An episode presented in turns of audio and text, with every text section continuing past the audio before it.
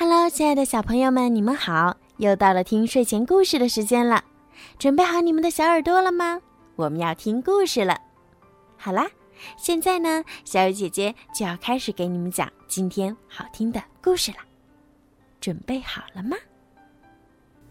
米小圈上学记之，我当了一次班长。五月八号，星期五，又到了星期五。明天就可以睡懒觉了，好高兴呀！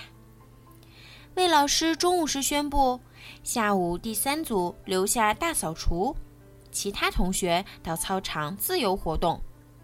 我和铁头正巧是第三组的，唉，好倒霉呀！魏老师决定在我们组找一名同学当值日班长，带领大家大扫除。大家听完都兴奋地举起手来，纷纷喊道：“老师，我要当，我要当！”我真不知道这些小孩都是怎么想的。值日班长又没有权利，又要劳动，有什么好争取的？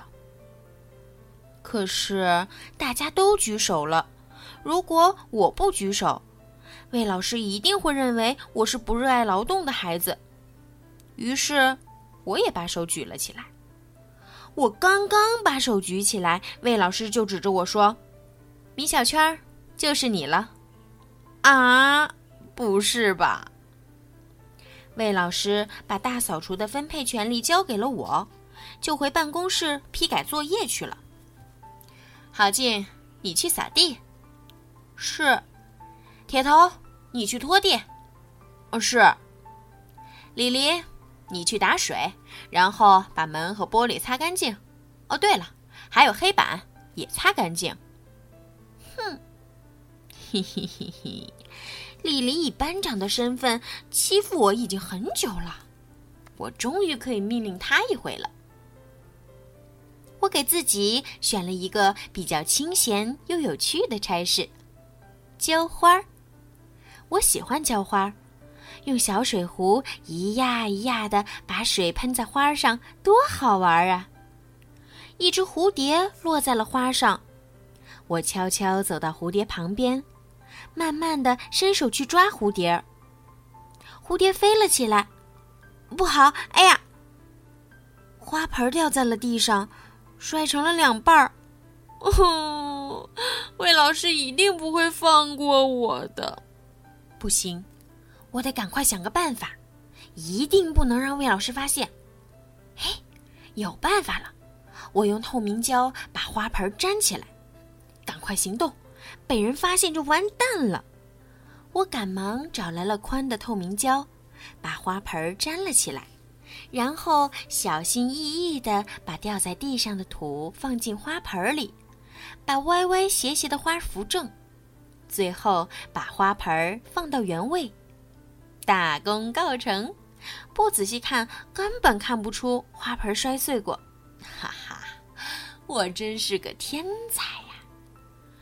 这时，李黎气愤地跑了过来：“米小圈，你太欺负人了，让我干这么多活儿，自己却在这里偷懒。谁说我偷懒了？你看，这些花都是我浇的。我才不信呢！不信你检查一下。”李黎一盆一盆的检查起来。啊，不好！李黎检查到那盆有问题的花了。李黎端起我用透明胶粘过的花盆儿，正准备检查，突然花盆碎了，土洒了一地。李黎吓坏了，看着他难过的样子，我觉得有点对不起他。花盆儿。明明是我打碎的，我赶忙说：“李黎，别担心，我会为你保守秘密的。”不用了，我现在就去向老师承认错误。说完，李黎跑出了教室。此刻，我有点担心李黎了，魏老师一定不会放过他的。大扫除完毕了，同学们都返回教室坐好。魏老师带着李黎也来到了班级。魏老师走上讲台说：“同学们，刚才在大扫除的时候发生了一件事儿。魏老师一定是要当着全班同学的面批评李黎，李黎这回死定了。可是魏老师却说，李黎同学在大扫除的时候打碎了一个花盆儿，但是他立即主动来到办公室找我承认了错误。老师觉得呀，一个花盆并不重要，李黎同学这种敢于承认错误的勇气才很重要。大家说，应不应该向李黎学习呀？应该。同学们异口同声的回答：“啊，啊，啊！通常这个时候不是应该被臭骂一顿的吗？”我赶快把手举了起来。老师，老师，我也要承认错误。其实这个花盆是我先打碎的，然后我用透明胶把它粘了起来。李黎拿它的时候，它就碎了。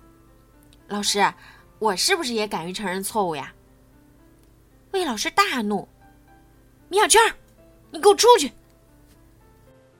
好了，孩子们，今天的故事就讲到这儿了。在今天故事的最后呀。小鱼姐姐要祝每一个小朋友今天晚上都可以做一个好梦。如果你们想听到属于你们自己的专属故事，可以让爸爸妈妈加小鱼姐姐私人微信“猫小鱼”全拼九九来为你们点播。好了，孩子们，晚安。